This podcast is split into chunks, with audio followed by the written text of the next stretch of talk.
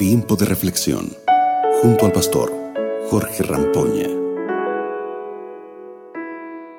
La honestidad es sin duda una virtud del valor en el ser humano. Pero es curioso que a veces la deshonestidad es vista como algo positivo. A menudo una persona deshonesta es vista como una persona ingeniosa o inteligente. Sin embargo, la Biblia presenta un personaje en que la palabra deshonestidad no funcionaría de ninguna manera con él. Leamos la Biblia en Génesis capítulo 39, el verso 9. El texto bíblico dice así, En esta casa no hay nadie mayor que yo, ni hay nada que Él me haya reservado, excepto a ti puesto que tú eres su mujer, ¿cómo podría yo cometer algo tan malo y pecar contra Dios? José había sido vendido como esclavo por sus hermanos.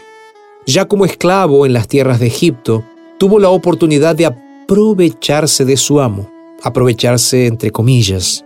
Realmente fue su esposa quien lo tentó a acostarse con ella y ser deshonesto con su jefe. Pero en ese momento de tentación sus palabras fueron, ¿cómo podría yo cometer algo tan malo y pecar contra Dios?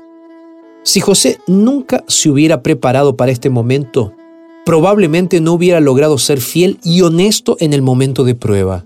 La actitud de José fue solo el resultado de una vida de negación a lo que es malo, una vida de negación, claro, con la ayuda de Dios.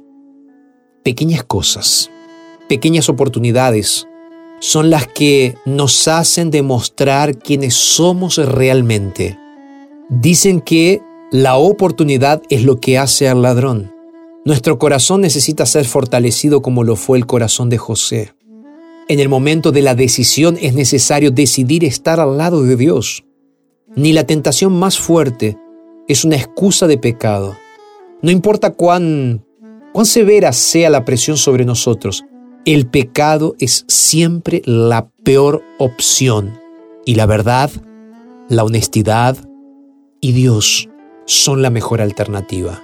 Si estás luchando para ser fiel, hoy quiero orar por ti, para que Dios te ayude a ser verdaderamente fiel al Señor. Vamos a orar. Padre, muchas gracias eh, por este momento de reflexión y gracias por el mensaje del día de hoy. Gracias por, por el ejemplo de José alguien que se atrevió a ser diferente, honesto, ir contra la corriente de la vida y de esa manera ser fiel a ti. Ayúdanos, Señor, también a nosotros a ser fieles a ti. Te entregamos nuestras vidas, Señor, para que nos ayudes y oramos en el nombre de Jesús. Amén y amén.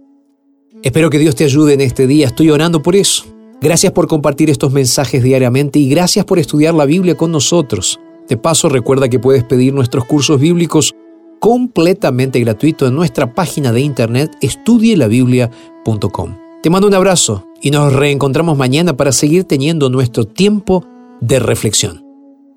Acabas de escuchar Tiempo de Reflexión con el pastor Jorge Rampoña.